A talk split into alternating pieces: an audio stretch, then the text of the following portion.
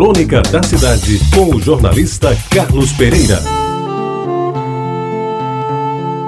Amigos ouvintes da Tabajara, terminou outubro. Hoje é o primeiro dia de novembro. E eu vou lembrar de um tempo em que o primeiro de novembro era comemorado, que era o dia de todos os santos. Hoje praticamente nem se fala nisso. Foi o Papa Gregório XIII, em 1582, quem estabeleceu o atual calendário. Isso eu já sabia. Mas quem decidiu que cada dia do ano teria um santo protetor, eu nunca soube. E confesso a minha ignorância ao proclamar que não sei os nomes dos santos do dia. Conhecimento com certeza será do dileto colega e amigo Zé Nunes, já sagrado diácono, que tira grau de distinção na matéria. O meu modesto saber sobre Santos do Dia não vai o meu modesto saber além de São Martinho, 11 de novembro, o dia em que nasci. São José, 19 de março, porque é dia da esperança de chuva para os sertanejos. Os santos juninos, Santo Antônio, dia 13, São João, dia 24 e São Pedro e São Paulo, dia 29 de junho, porque esses últimos nunca foram separados da folhinha. Tem também Nossa Senhora das Neves, no dia 5 de agosto,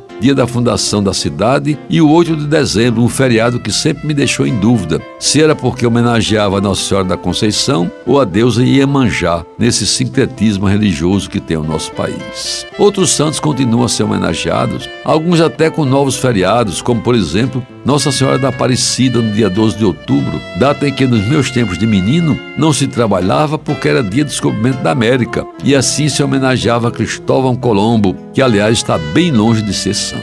Mas, amigos ouvintes, por falar em santos, foi o então presidente Castelo Branco, que de uma penada só durante aquele tempo do golpe militar, caçou os direitos celestiais de vários deles, acabando com alguns feriados em dias que homenageavam os santos até então intocáveis e intransferíveis. Foi no tempo do golpe militar de 64 e os atos de cassação estavam tão em voga que deles nem os santos escaparam. Pois bem, um ato institucional tirou o mandato de vários santos e assim acabou com alguns feriados daquela época que a gente gostava muito porque ou era estudante, ou era trabalhador, ou era funcionário. Quinta-feira Santa, Ascensão do Senhor, Assunção de Nossa Senhora, São Pedro e São Paulo, dentre outros. O que eu nunca consegui entender nem aceitar foi a extinção do feriado de 1 de novembro, dia de todos os santos, como hoje feriado religioso dos mais prestigiados em todos os países católicos. É um dia especialmente festejado na Espanha e em Portugal. Pois bem, podado pelo diploma legal revolucionário, entre aspas, o maior dos dias, o mais relevante e o mais significativo que juntava todos os santos num só dia, a atitude autoritária e tirana do cancelamento tomada sem maiores justificativas, com certeza nunca foi bem recebida por suas santidades. Por isso mesmo, no dia de hoje, que é véspera do dia de finados, eu continuo a comemorar o dia de todos os santos,